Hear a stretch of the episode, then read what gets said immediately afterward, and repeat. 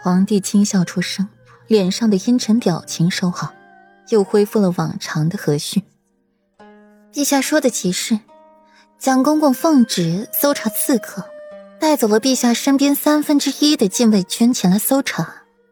臣父本应该不加阻拦的，只是蒋公公言之凿凿的说，刺客往东南方向来了，便不见踪影，必定是裴王府私藏，就要进府捉拿。还给裴王府安上了一个私藏刺客的罪名。这裴王府对陛下忠心耿耿，绝无二心。现在父王远在边关，世子爷出访明州，府中剩不下什么人。老弱妇孺竟遭了蒋公公这样的欺辱污蔑，这口气，臣妇着实忍不下，便只能来陛下这里讨公道了。顾然每说一句话，皇帝额上的青筋就暴起一根。双眸凝起了怒火，反手一掌拍在了沉香木做的桌子上，顿时四分五裂。世子妃放宽心，朕身边竟出了这等刁奴，污蔑裴王府，朕今日定会给世子妃一个交代。皇帝强压下了心头的火气，喉咙涌上了一丝腥甜，又硬生生的将那血气憋了回去。多谢陛下。顾软的唇角弯弯，较满意皇帝的态度，只是心底也在想：皇帝吃错药了，还是怎么回事？突然找裴王府麻烦。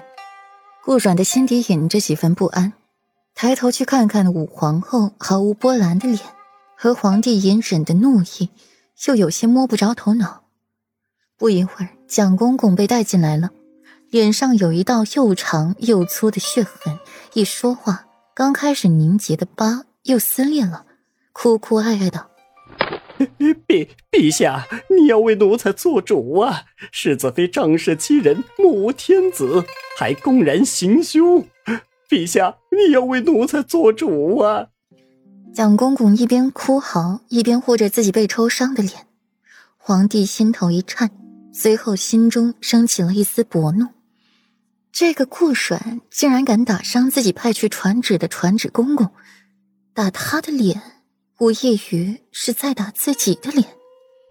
世子妃好生能耐，连传旨公公的脸都敢打，你还把陛下放在眼里吗？